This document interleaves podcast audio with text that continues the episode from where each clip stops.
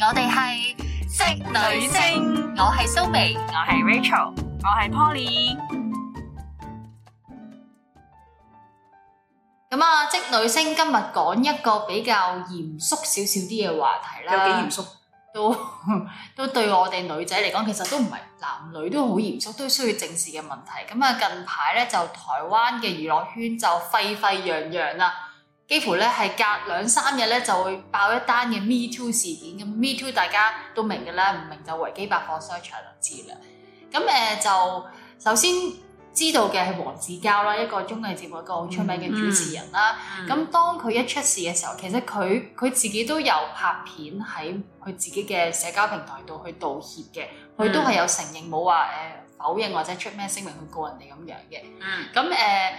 我唔識佢啦，我哋大家都唔識佢啦。咁當然有好多嘅記者朋友就會問翻娛樂圈其他藝人，你點樣睇黃子佼性侵呢件事啊？咁咁好多嘅人嘅評論都唔同啊，大部分人都選擇唔評論或者趁機踩你一腳都唔定嘅。Ừ. 嗯咁我就好欣賞咧，其中有一位佢都係女主持嚟，呢幾年咧其實都發展得唔錯。咁佢叫 Lulu 啦，Ừ. 嗯咁啊 Lulu 咧佢就點樣講咧？佢話過去嘅交哥黃子佼啦嚇，我唔認識，我冇資格去講半句説話。但係咧，我入咗娛樂圈之後，我所認識嘅交哥係一個努力而且無私、願意提攜後輩嘅人。咁即係話，其實 Lulu 都係黃子佼提攜嘅一個後輩嚟嘅。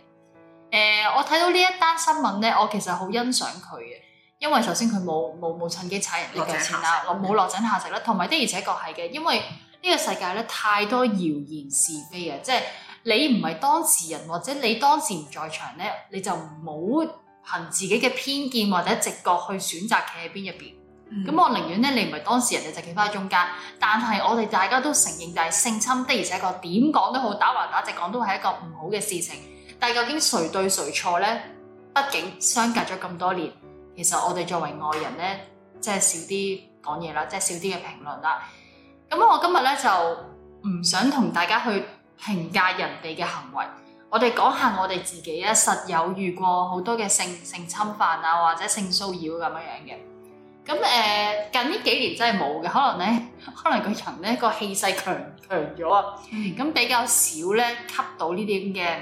我哋叫咩黐男啊，日本人好中意講話叫黐男痴啊，漢，痴漢係啦。我記得誒、呃我第一次有意識覺得我真係俾人誒、呃去去性騷擾嘅時候咧，其實就係我讀中學嘅年代。咁我係讀嗰啲旗袍學校嚟嘅，你嗰啲嗯特別級嗰啲痴漢㗎，你着旗袍。嗯咁有一次咧，放放學嘅時候咧，就自己一個人坐巴士。咁誒、呃巴士去到最尾嘅時候咧，咪呃誒都幾窄嘅，即係對坐噶嘛。嗯咁當時咧，我就係背坐嘅，背坐嘅。咁有個男人咧，其實嗰架車好空曠嘅，即係大把位嘅。佢咧就目測應該係二三十歲左右啦，咁就望落去真係斯斯文文，戴眼鏡咁樣。佢咧就坐咗喺我對面。Ừ. 嗯佢嘅膝頭咧，即係佢只腳咧，就係、貼住我嘅膝頭哥嘅。咁我細個驚啦，唔識反應咧，咁我就我冇我冇離開或者冇去坐其他位置，我就移開我對大髀，唔同佢黐埋一齊啦，唔掂同住佢掂住嗯。但係我越移咧，佢就沿住我個方向繼續死都要同我貼住我個膝頭哥啦。咁最後我真係頂唔順啦，咁因為真係唔識得求救咧，覺得好尷尬呢件事。咁你唯有自己趌起身，然之後坐喺隔離個位啦。誰不知咧，佢又跟住我喎。總之我坐到去邊咧，佢就跟住我去邊啦。永遠都係同我黐埋，就算我坐低咧，佢就會企喺度，企喺我隔離咁樣樣啦。咁不如你企喺度啦， 嗰一刻唔係啊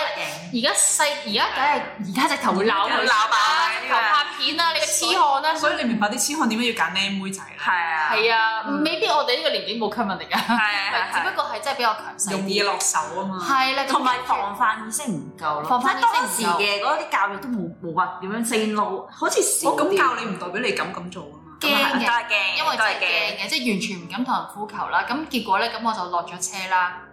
以為告一段落啦。哇！誰不知咧，我第二日翻學咧，搭翻嗰架巴士咧，又見到又佢，見翻佢。但係你你翻學嗰個時段咁少人㗎嘛？放學翻學嗰段時間咁啱先都唔係好得，唔係翻學嗰個時段咧就開始多人啦，要企啦，冇坐位嗯嘅。但我企喺呃誒車都後面嘅，我就離遠望到佢就企喺車前。嗯跟住佢係完全認得我，跟住四目交投咁樣樣，係好驚咯。咁就好好好彩，好感恩啦，即係就係嗰兩次啫。但係真係而家因為俾人諗拉翻咗。啦，呢個第我三希次。我希望佢係俾人拉咗啦咁。 咁跟住咧就去到真係讀書讀大學嘅時候，半工讀嘅時候咧，就去一間美容院度工作啦。咁咁有男店長嘅，我就冇俾佢性騷擾過，但係我就親眼睇到同我差唔多年紀嗰啲咧，係佢會打你囉柚咯，打你 pat pat 咯，哇！即係類似好似哦係啦，佢當啊玩咁。係啦嘛，呢啲但係其實唔係誒、話女孩子之間咧互相調戲咧係係一種情趣嚟嘅，係係啊。但係嗰個係男人啊嘛，係啊，但係男性異性咁樣做就係係係啦啊。係好反感嘅事。係啊而冇錯而且咧，我見到嗰個女同事咧，佢又好似冇乜嘢嘅喎，佢又好似哎誒唔好咧咁樣樣嗰啲咧，其實我最最反感就係呢種女仔。冇錯。咁你就令到人哋對方覺得冇啦你係唔介意咯，即係欲拒還迎嗰啲自黑人憎嘅啦。跟住又攬你條腰啊，又拍你囉柚仔嗰啲，我就覺得好反感咯。咁呢個就係我讀書嘅時期同埋職場時期都遇到嘅性騷擾、性侵犯嘅事件。嗯我就喂，我有一件好同你同你好相似嘅，我都係誒、中學嘅時間啦。咁但係嗰陣時我翻緊間教會咧，咁我喺油麻地住嘅，嗰間教會就喺樂富，都幾出名嘅。咁但係咧嗰陣時誒嗰日咧就係、誒神根祈禱會啦，啊你知神好根啊早啊喎，七點咗七點鐘，係咁我其實我係六點鐘就已六點幾就已經要搭地鐵過去㗎啦。係六點幾我喺地鐵，其實個地鐵車廂係冇啱啱人，開幾格都係零人咯。係啱啱咁開跟住就有啲似誒蘇明遇到嘅情況啦，就係、有一個男士喺其中一個站上咗車，成個車廂冇人，佢唔坐咁多位唔坐，係都要坐我隔離喎。我就即係我通常人揀位就一定冇人嘅情況底下，梗係黐住門側邊係啊係啊嗰個玻璃第一個位玻璃㗎啦係啊，係啊玻璃你挨住係嗰個嗰塊玻璃啊嘛。佢就坐我隔離嗰個位，我就奇怪啦，做乜事咧？咁多位唔坐，佢都要坐我隔離，正常人。係咪社社交基本例如係一種默許嘅情況底下，係根本上唔會坐，唔會選擇坐呢啲位。係冇錯，咁我嗰刻覺得好奇怪，但係嗰陣時十零歲，唔明白佢做咩咧。咁跟住咧，到開車咧，架車廂喐嘅時候咧，因為成個人即係啲嘢挨晒。哎呀哇！即係好多呢跟住啲每次有冇走啊嗰一下每次唔敢走，跟住每次咧誒架車一一挫嘅時候，佢又成個人挨晒落嚟嗰度咁樣，好衰，其實我覺得男士咧有陣時都真係幾咩嘅。有啲變態。係啊，變態變態。同埋我想分析下點解我哋當年會唔敢出聲，即係點解我哋唔敢大聲去因呼為求咧，未經歷過呢樣嘢，係啦，因為恐懼。唔知點處理。係啊，我都可以講同下，埋當其時你要知道車廂冇人啊嘛，係啊冇人哦，咁啊係啊係啊。你話佢非禮你，佢可以話你屈佢。係冇錯，同埋地鐵呢樣嘢，我都試過一樣嘢咧，就係、譬如地鐵咪好長嘅扶手電梯上嘅，咁你嗰陣時校服裙啊嘛，跟住我最勁咧就係、試過咧，我 feel 到我後邊有嚿嘢喺我裙下底，我係俾人偷影裙底，嗯即，係因為你向上斜埋好長嘅一條車路，嗯係咁、其實係咁啱我去完一個誒、呃即係嗰啲學完英文，跟住就翻屋企咁樣啦。咁但係咧，我係 feel 到我裙底好似有嚿嘢咁樣啦，跟住我望去後邊，我見到個男仔咧係大髀貼住個相機，即係個手機咧影緊我裙底咯。大髀貼住，係你個大髀定佢個大佢髀？嗯個佢個大大髀貼住個手機，咁佢咪以前嗰啲我跟住佢就用個大髀攝落去，係啦，冇錯，係啦，跟住之後就扮晒幾啊嘢落咁樣碗。㗎喎，真係。好衰啊！跟住之後我見到之後咧，我冇出聲就即刻走咯，向上狂奔係啊，咯，我哋大家都第你一呢個個係反應唔出其實聲，你段片嘢可能喺網上面播緊㗎好細個啊嗰陣時。但係我就覺得其實嗰一下我係唔會鬧佢，亦都唔會講任何嘢咯，嗯因為我只會想逃離安全地方。冇錯。第一個反應就係想走但係我想咯。 問一個問題：如果今時今日你見到有一個男人對另一個女仔做呢樣嘢，你會唔會用一個第三身嘅身份去阻止呢件會事？今會啊日一定會。今次真係會啦，同埋錄低佢嘅罪證。 係啊，因為唔同啊。嗰、個年代咧，我哋因為我個我爸爸媽媽都會比較忙啦，嗰、個年代，咁所以咧我哋係冇人可以講呢件事。就算我直到而家呢一刻咧，我媽都唔知有呢件事發生過。啊我都冇同我媽講。係 exactly，因為父母嘅嗰種關照同照顧程度，因為以前嘅年代同埋我啲父羞於母咧。講呢啲咁嘅。係啊，年代父母冇咁得閒咯，或者係話大家都要揾揾餐飯食咁樣咯。係啊，同埋另一樣嘢咧，都係我以前細個咧，再細啲添，可能我印象之中可能大約六七歲咁樣啦。咁嗰陣時我就翻大陸啦。咁翻大陸嘅時候咧，咁我屋企就有誒、即係有個司機咁樣啦。跟住之後咧，佢冇我大髀，我嗰日好記得。點解咧？就因為我等緊我爺爺嫲嫲落嚟。咁咧，我坐喺司機隔離嗰個座位。跟住之後咧，佢就不停咁望個大髀咯，嗯，你幾多歲啊？六七歲咯。我當你係可愛小朋友嗰種摸啊，係啊，但係我其實我係冇冇啲啲咁咁敏感嘅位咯。係啦，我係你你唔同摸我摸下頭啊，係摸大髀咯，嗯，係啊，跟住之後我唔敢出聲。咁你六歲更加唔反抗啊嗯跟住即係啦自。此之後，我就唔夠膽坐佢架車咯。就算坐佢架車，我都唔會坐前面咯，我要坐後邊同爺爺嫲嫲一齊坐咯其。實我覺得好多咧，誒呢啲咁嘅誒呃性騷擾嘅經歷咧，都係啊喺啲交通工具嗰度發生。係啊我，試過另外有一次咧，又喺地鐵，但係咧嗰陣時都應該大個差唔多高中畢業嗰啲年紀係嚟嘅，係即係都起碼十六七歲。嗯係係係。我搭地鐵翻學嘅期間咧，咁你知翻學嗰啲時間都係翻工時間，係啊會沙甸魚。係係冇錯冇錯，咁我其實已經係最後一個上車，貼住嗰個車廂門㗎啦，已經。係跟住我後邊有一位男士咧，就黐得好啊好近啦，差唔多佢佢嘅心口黐住我背脊咁滯。咁我哇，係啊好 close 喎，咁啊，通常但係咧，因為有書包啊嘛，嗯，咁就有書包隔住咗啦。但係我點知佢即係喺度非禮我咧？佢伸隻手咧喺我書包底嗰度咧，喺度撩炒你，哦，哦，即係揾手指喺度係咁喺度拗你咧。跟住我就死啦！嗰刻我又唔敢嗌喎，又係。係啊，其實你話 pat pat 呢樣嘢我都試 過，行下一條街咧，俾人摸咗，係五隻手掌，你 喺邊度摸五隻手伸隻手掌？十樣，係啊，霎咗我一都試下，過有我擰翻出後邊咧係冇人唔咯，係，同埋咧，點解話地鐵係最高危嘅地方？啊一嚟係沙甸魚嘅狀態，嗯，我哋點解唔敢出聲咧？一時你覺得諗係咪唔覺意嗨到咋？定還是嗯因為你背住，其實你都唔知嗰個係男定女嚟嘅。係，咁你嗌咗，你嗌完之後肯定會有人舉手啊！係我啊，係我咁樣樣係我做嘅點啊？ 咁做，有幾多個會咁樣做我 啊？睇過一個節目咧，因為佢誒、一個少年嘅女仔咧，佢喺童年就好似有誒、經歷過啲 Me Too 啦，跟住之後咧，佢從此唔敢啦再搭任何公公誒、公共交通工具，就係、因為你搭的士，搭的士都好危險。唔係搭的士，係自己揸車，係係啊，因為點解咧？佢覺得好危險，佢覺唔得係唔咁知你下係一秒會做啲斬腳即係趾避沙蟲。係啊，冇錯，啊，唉，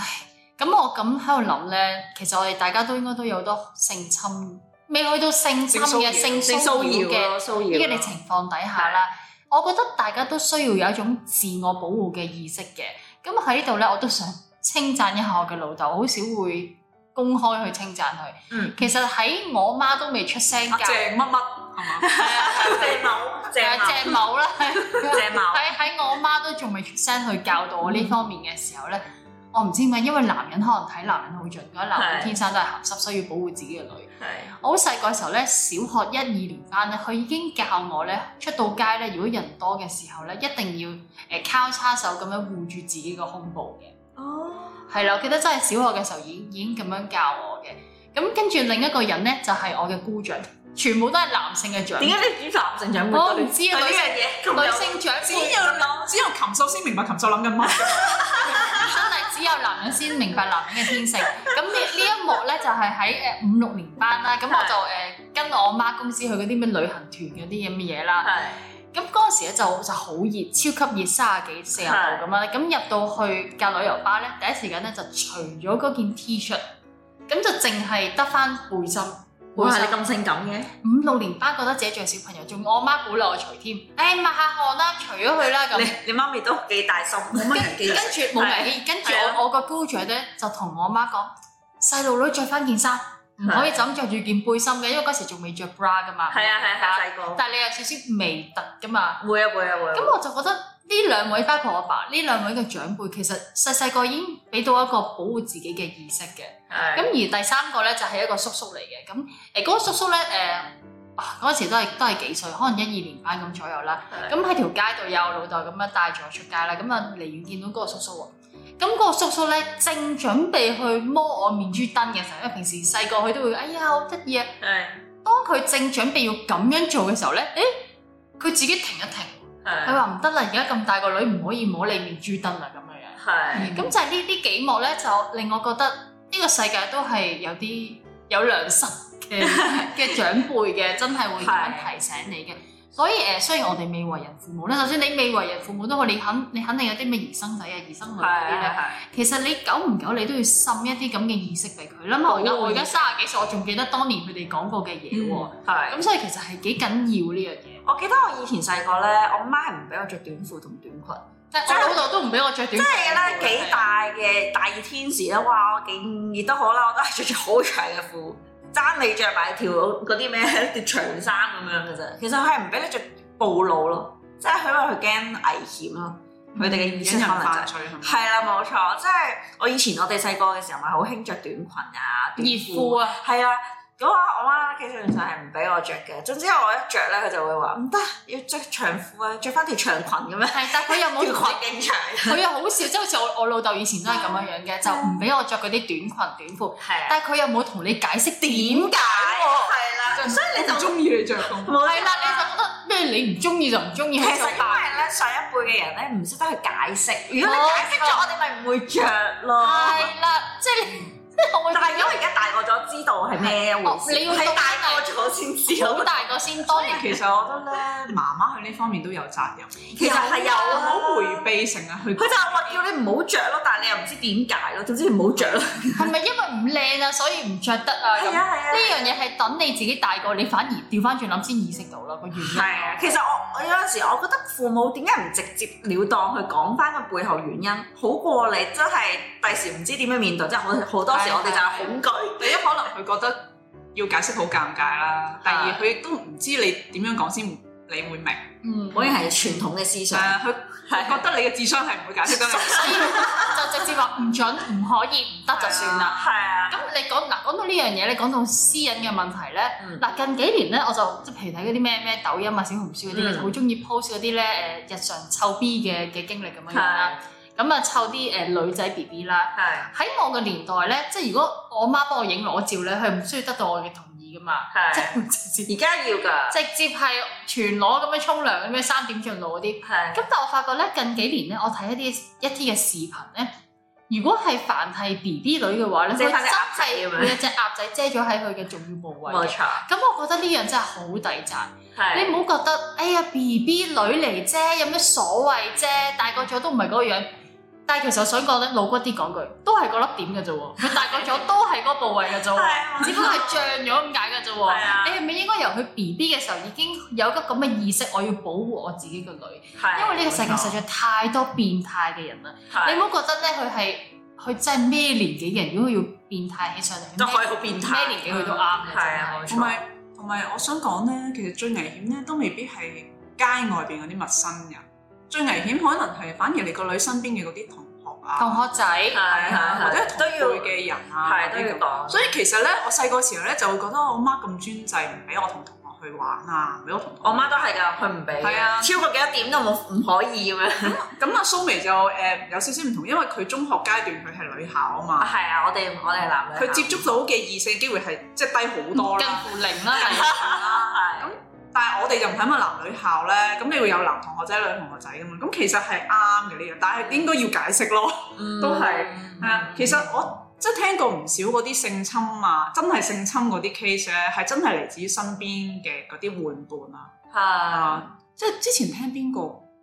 誒，好似都係啲藝人講起。嗯即係話佢細個嘅時候就係俾誒自己啲同學性侵咗咁樣樣，嗯跟住一路都唔敢講出嚟咁樣樣。我聽過有一有一單 case 仲誇張，係我一個誒、呃即係教書嘅朋友啦，嗯佢話響佢教嗰間中學度咧，即係好多年前啊，N 年前啊，喺間 Band Five 嘅學校去教。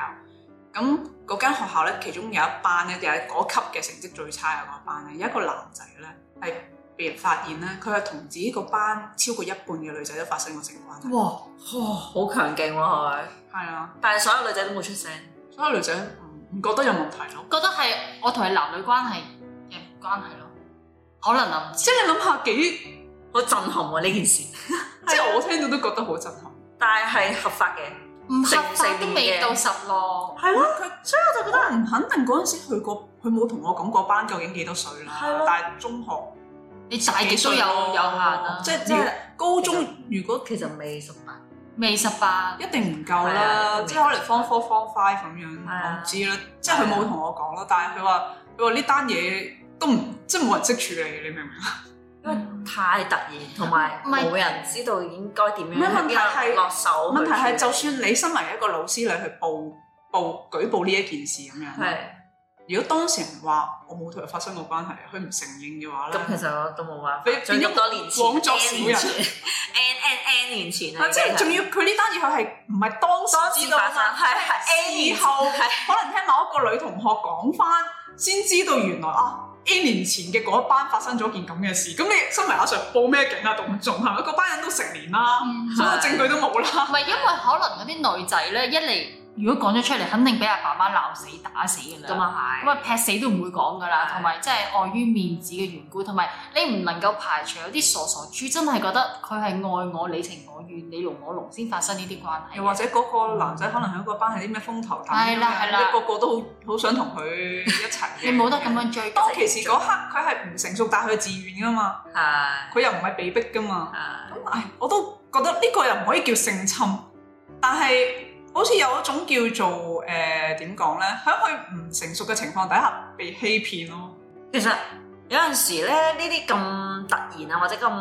突如其來嘅事件咧，你係突然之間係唔知點樣處理，即係你個腦係空白一片咯。就算你當時係老師都嚇都好啦，你其實同埋你個都老係師都唔知嗰個女仔講嘅嘢係係咪真真㗎嘅嘛，係啦係你幻想出係嚟㗎。啦，唔知係咪真定假啦。第一、第二樣嘢就係冇得追究，你連嗰個男士究竟係咪真係佢，又或者唔係佢，都係一個疑問咯。即係如果你話好似福爾摩斯咁樣查案嘅話，都有排玩啊。哇！嗯如果係呢單嘢，我諗相信，如果呢單嘢係當其時發生緊而被舉報嘅其話，實好我諗全轟動香港都都轟啊轟動啊超係啊級嘅轟動。咁可惜到而家冇辦法去翻到冇啊！咁而家啲人都起碼都四張啦